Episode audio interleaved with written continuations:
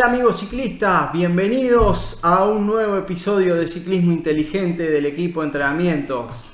Como ya saben o me conocen o no, por las dudas, mi nombre es Marcos Martínez y hoy comenzamos con este nuevo formato de grabación en vivo de los episodios a través de nuestro Instagram.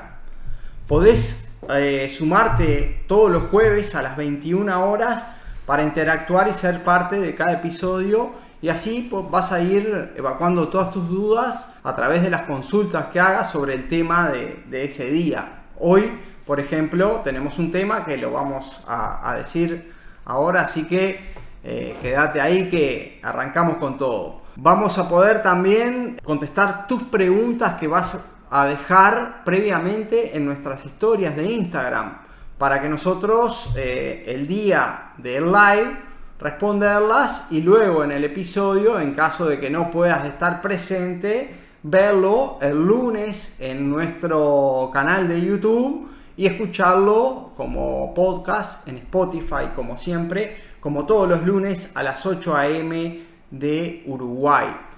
Bueno, dicho esto, vamos con el episodio y arrancamos con todo.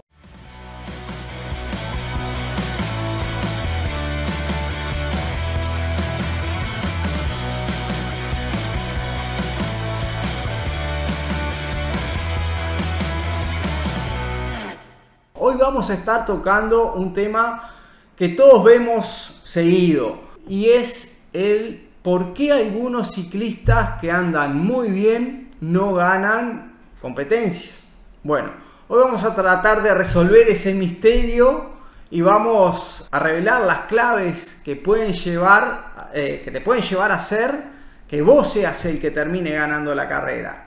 Así que quédate hasta el final que hay mucha info de valor para vos. No te olvides que podés seguirnos también en nuestro canal de YouTube, prende la campanita para que te avise cada vez que subimos un nuevo video. Además, podés seguirnos en Instagram para poder ver los episodios en vivo, como hoy con este primer episodio que arrancamos de ciclismo inteligente. Bueno, antes de resolver este problema que se nos plantea hoy, quiero contarte algo que, muchos ciclistas seguro ya han experimentado y es eh, esa sensación de que, bueno, fui a la carrera, lo di todo y sin embargo no pude ganar o no pude estar en el podio, no, no, no quedé en primer lugar. Eso es algo bastante frustrante, pero que si empezás a conocer lo que hoy te vamos a enseñar, esa frustración seguro va a cambiar y va a cambiar mucho. Vamos a comenzar un poco a entender por qué el éxito en el ciclismo es más que simplemente cruzar primero la línea de llegada. Ganar una carrera no es solo cuestión de, velocidad, de resistencia o de fuerza. Eso hay que tenerlo bien claro. Eso es lo primero que tenemos que aprender y saber y tener como grabado a fuego. La competición es un gran rompecabezas donde cada, cada pieza tiene un papel súper importante. Hoy vamos a analizar alguna de esas piezas para poder entenderlo mejor. Lo primero que tenemos que hablar de, este tema es de la estrategia de carrera. A menudo ganar una carrera para un, un ciclista, ¿no? O sea, no es que ese ciclista va a ser el ciclista más rápido, sino que el que gana la carrera puede ser el ciclista más vivo, como decimos acá, o el más astuto. ¿Por qué? Porque una estrategia sólida puede marcar la diferencia en la competición. Por ejemplo, un ciclista, por más fuerte que sea, es muy difícil que pueda ganar una prueba de etapas de ruta. Si corre con un equipo que, es débil en realidad. Él puede ser el mejor ciclista del pelotón, pero si su equipo no es el mejor equipo, es difícil que pueda ganar una prueba de etapa, ya que si hay un equipo más fuerte, ese equipo más fuerte tiene más opciones para atacarlo o para defenderse de sus ataques. Lo puede aislar eliminando a sus compañeros por, por rendimiento y bueno, y ahí él se va a tener que defender contra 5 o contra 6 o contra 4 y sabemos que eso es muy difícil, por más que sea el más fuerte. En el MTB, por ejemplo, muchos ciclistas tienen una mala estrategia de ritmo. Eso los deja fuera de, competencia casi desde, desde la largada de la carrera. ¿Por qué? Porque salen muy por encima de su ritmo.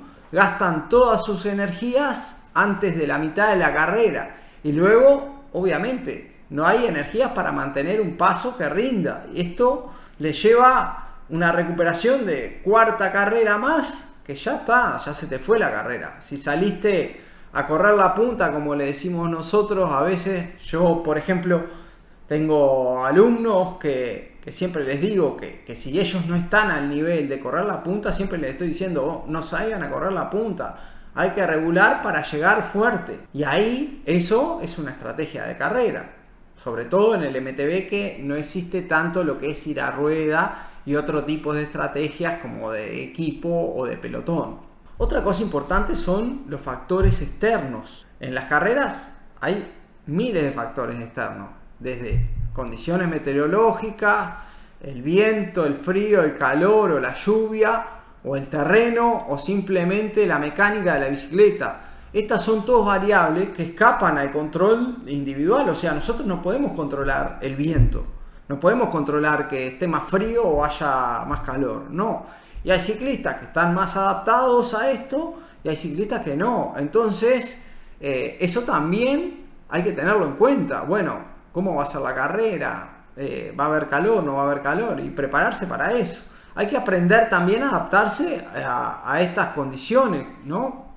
Porque nos puede surgir una cantidad de cosas. Si yo ya tengo previsto que si me pasa un desperfecto mecánico, repararlo de la forma más rápida posible, tener todo el material para hacerlo, puedo seguir en carrera y, acceder al podio, pero si me agarra desprevenido, seguramente no. O sea que muchos ciclistas no tienen en cuenta todas estas cosas o no saben cómo afrontarlas cuando no se tuvieron en cuenta y se presentan durante la competencia. Ese es el problema. Hay que estar preparado para afrontar una cantidad de adversidades y hay muchos ciclistas que no lo están. Otra cosa súper importante y que juega a la hora de, estar en el podio, digamos, es la mentalidad competitiva. Es algo que muchas veces los, los ciclistas se olvidan. La fortaleza mental es tan importante como la física.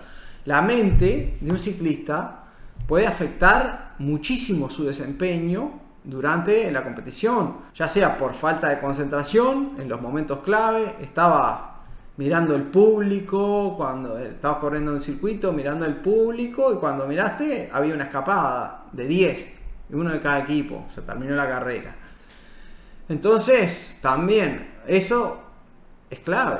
O por sobreactivación y falta de control de los impulsos. El ciclista que sale a correr a todo el mundo, se mueve, pasa el panchero por el costado y sale a correr, lo gasta energía en cosas que no van a tener eh, resultados. Entonces, también, o por no poder gestionar de forma correcta los nervios, ¿no? gente que es muy nervioso empieza con mucho estrés previo y llega cansado a la carrera y ya está. O la incomodidad en los momentos más críticos de la competición. Es muy importante entrenar la mente, hay que estar preparado, o sea, hay que gestionar esa incomodidad, esos momentos difíciles. Entonces eso también se entrena. Y la mayoría de los ciclistas no lo tienen en cuenta. Y bueno, para, para esto, para lograr un buen rendimiento en una competición, lo que se precisa es una preparación integral. Ganar va mucho más allá del rendimiento en la carrera. Es necesario una preparación del ciclista en donde se debe entrenar la mente, el cuerpo y aprender sobre todo esos factores que pueden incidir y que necesitan preparación. Vos tenés que estar preparado para la competición, no solo desde lo físico, sino en una cantidad de cosas, como ya dijimos, estrategia, mente, todo.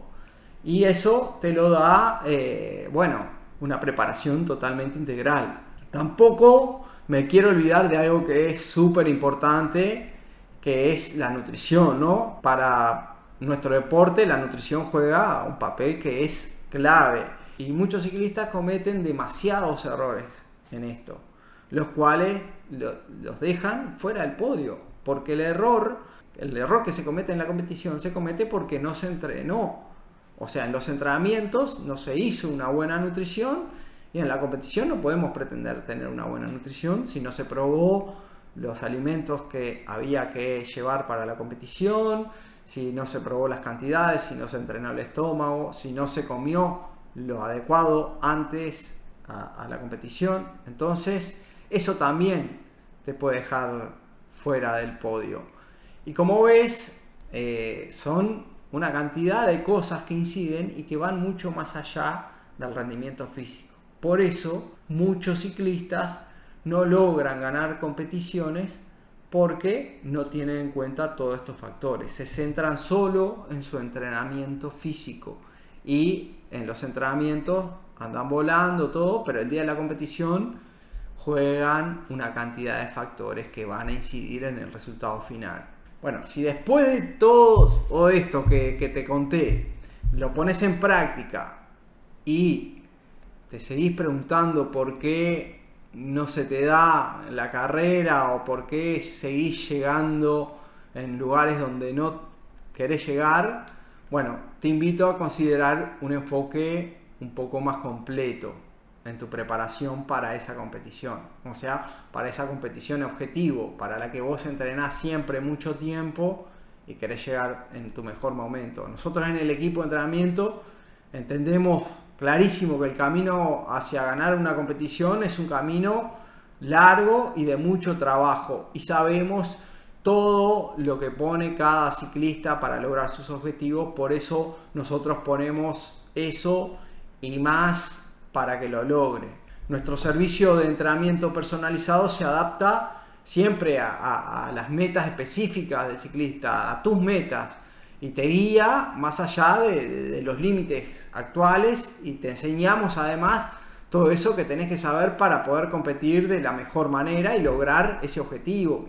¿Por qué? Porque hemos aprendido muchísimo de nuestra experiencia y de la experiencia de cientos de ciclistas que han trabajado con nosotros y que compiten en todos los niveles, desde el más profesional al más amateur. El análisis de sus competiciones y el feedback que ellos nos dan que, hablamos cada vez que compiten o, conversamos o nos encontramos en, la misma competencia, eh, nos, nos da eh, una cantidad de información para solucionar esos problemas relacionados al, entrenamiento y a la competición. Así que si querés eh, lograr tu máximo rendimiento y lograr tu objetivo en la competición, te invito a que te pongas en contacto con nosotros a través del más 598 92 347 750 para comenzar a trabajar juntos en, ese camino hacia el logro de tus objetivos en la competencia. Bueno, buenísimo. Eh, gracias por acompañarnos en este primer episodio en vivo. Acordate que cada carrera siempre es una oportunidad de aprendizaje y crecimiento, lo que acabo de decir recién. A nosotros como entrenadores nos enseñan, pero a vos también te enseña una cantidad. Así que bueno, vamos ahora con, las preguntas que nos dejaron durante estos días para eh, responderle todo lo que se pueda y las que durante el live dejen también vamos a tratar de responderlas. Vamos a ir con la primera pregunta que nos dejaron. ¿Por qué compañeros de entreno andan menos que otros, pero en la carrera llegan en mejor posición? Bueno, es un poco esto que hablamos de recién. Eh, el entrenamiento no tiene tantas variables como la competición y hace que, este, que bueno, que, que el que maneje mejor esas variables, a pesar de no tener un mejor rendimiento, pueda llegar más adelante que los que tienen mejor rendimiento. Un ejemplo práctico para que se entienda. Un ciclista que tiene un manejo mucho más técnico, capaz que en los entrenamientos no son tan técnicos y en la carrera aparece ese, e, e, ese factor técnico y bueno, y él lo va a aprovechar y, va, va a llegar antes que los compañeros que son más fuertes físicamente, pero técnicamente no lo son. Siempre hay tantas variables para manejar que bueno, que el que maneje una y justo aparece en esa carrera va a tener ventaja. O otro ejemplo, un ciclista que en llano no anda tan bien porque es muy liviano, no puede producir tanta potencia como los más pesados que andan mucho más fuerte y lo largan en llano, en la subida él termina siendo subiendo más rápido que los más pesados. Y bueno, eso también es según el tipo de ciclista. Ahí está la clave un poco. Bueno, vamos con la segunda pregunta. Recuerden que pueden dejarnos en el chat cualquier consulta que tengan y las leemos. ¿Cómo saber a qué ritmo debo largar para no fundirme? Me ha pasado eso y si aflojo me da la sensación que no doy el máximo. Bueno, lo mejor ahí es, eh, en realidad, no te podría decir cuál es el ritmo porque no te conozco y no sé, eh, no tengo un análisis de tus entrenamientos y demás. Con un análisis de entrenamiento y conociéndote podría darte una mejor respuesta. Acá te voy a decir un poco cómo manejarlo a, a grosso modo. Vos tenés que buscar eh, ser lo más consistente posible, o sea, buscar el ritmo que sea más mantenible durante toda la distancia de la carrera. Es decir, si vos sabés que va a ser dos horas la carrera por la distancia y por la altimetría y demás, bueno, tenés que rodar a un ritmo que vos ya hayas rodado dos horas y puedas ir rindiendo pero que te dé para llegar. Por ejemplo, un ejemplo un poco más técnico, que no sé si, espero que se entienda. Si tu frecuencia cardíaca empieza a subir, a subir, a subir, a subir y tu potencia empieza a bajar, a bajar, a bajar, es una mala administración del ritmo. O si tu velocidad empieza a bajar, a bajar, a bajar y tu frecuencia cardíaca empieza a subir y a subir, bueno, y, el terreno es más o menos plano, ¿no? Eh, ahí eh, vas por mal camino, o sea, estás gestionando mal eh, la, intensidad. Para que tengas idea, más o menos en umbral, si sabes cuáles son tus áreas de umbral, podrías correr una competición que no sea demasiado larga. Umbral en el techo ahí, casi el umbral, teniendo una muy buena alimentación, es una buena gestión de la intensidad, creo. Bien, te voy a leer una pregunta que deja Álvaro en el vivo. No tengo mucha experiencia, pero he notado que casi siempre ganan los que logran posicionarse primero desde la largada. En realidad, si estás hablando de MTV, no es tan así. Eh, por lo general, los que se posicionan primero son los que van a buscar la carrera. Eso es clásico. Todos los que van a competir realmente se van a posicionar primero. Los que, si vos, obviamente, si vos te posicionas último, es difícil llegar a la punta. Puede ser una, variable, pero por lo general, eh, los que se posicionan primero son los que van a competir y que vos largues eh, a rueda de ellos, no quiere decir que vas a tener un mejor resultado si vos no puedes aguantar esa rueda, porque te pueden sacar de ritmo lo que yo contaba hoy y podés perder muchas, muchas posiciones y terminar en una posición igual a la que si hubieras largado mucho más atrás. O sea que no lo veo como un factor determinante totalmente del resultado final. Sobre todo una carrera larga, ¿no? Me parece que no. es importante para estar con los que vas a competir. Pero no quiere decir que porque largaste tres líneas, cuatro adelante, vas a, ganar. En un XCO, sí, ahí sí, la posición cuenta porque es una carrera muy explosiva, muy corta y se entra enseguida a los single track y ahí, bueno, pasar es más difícil, pero una carrera de maratón ya es más difícil. ¿Cómo se fija la estrategia de carrera? Uf, eso es bastante complejo hay una cantidad de, factores, depende de qué tipo de carrera, eh, la hora de la carrera, eh, la cantidad de días de carrera, la altimetría de la carrera, las partes técnicas de la carrera, si se va a llegar al sprint, si es una de ruta, si se va a llegar, se puede cortar, según el viento. Eh, hay una infinidad de, factores que inciden en la estrategia. Eh, el calor, el frío. Buscar en qué uno es bueno también para aprovechar las situaciones. Claro, en qué, en qué parte de, ese recorrido puedes sacar provecho, en cuál te tenés que defender, en cuál tenés que atacar, qué es lo que vos querés según tu condición. Si querés atacar o querés defenderte un poco para atacar al final, en qué parte de, pensás atacar. infinidad de, formas de definir la estrategia. Otra pregunta, a ver. Martilla Chino dice que se, logró identificarse en varios puntos que venimos mencionando.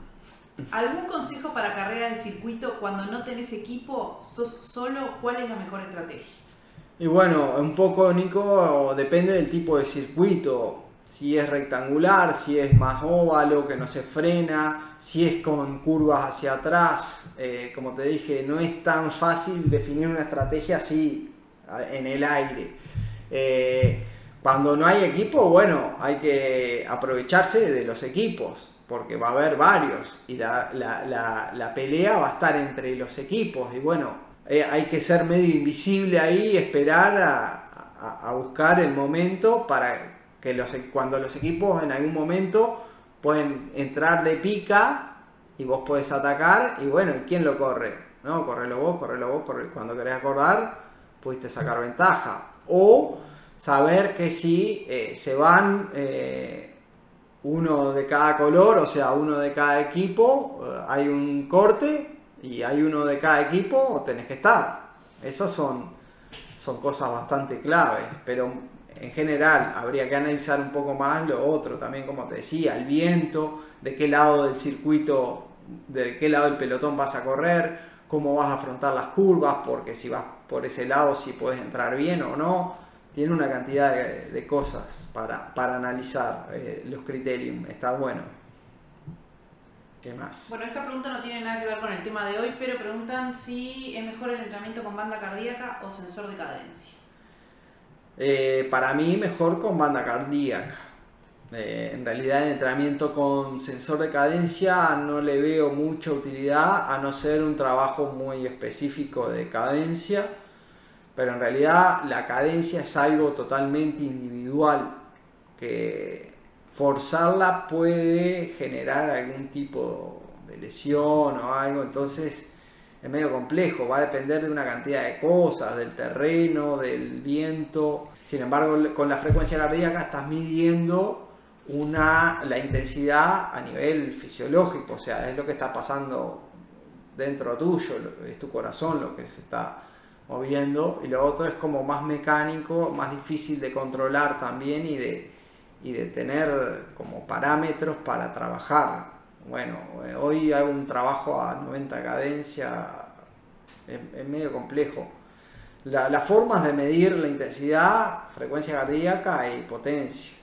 Después cadencia, sé que algunos trabajan, pero no, no, no tienen ningún sustento viable, digamos. Bien. ¿El psicólogo deportivo sirve para mejorar la ansiedad antes de largar?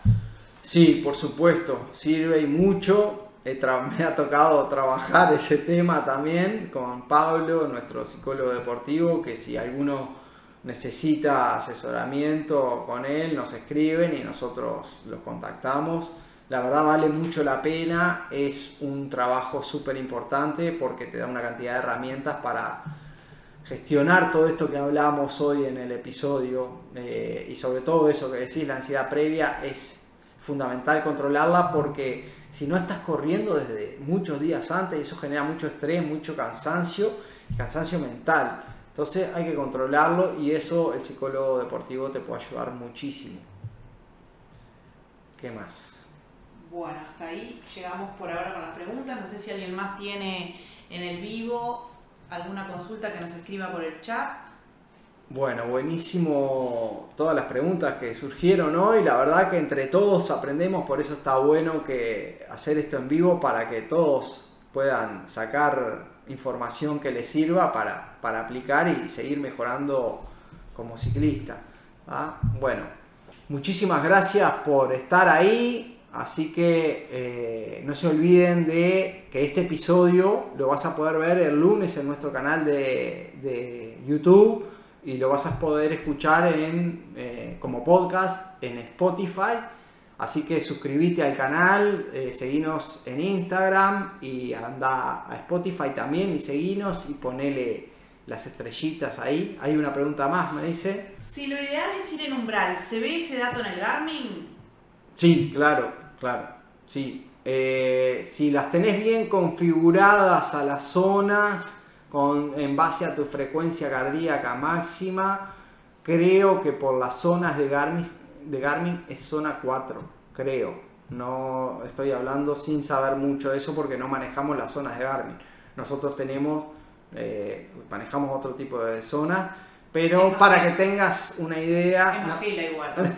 para que tengas una idea, entre el 83 y el 90, más o menos, creo que era 82 o el 90% de la frecuencia cardíaca máxima, es el umbral. ¿Para bebidas, electrolitos y carbohidratos separados o todo junto? Todo junto, porque los electrolitos ayudan a la absorción de los carbohidratos. Bueno, y estaríamos por hoy. Bueno, amigos, muchísimas gracias. No te olvides de compartir este episodio y nos vemos en el próximo jueves a las 21 horas en Ciclismo Inteligente.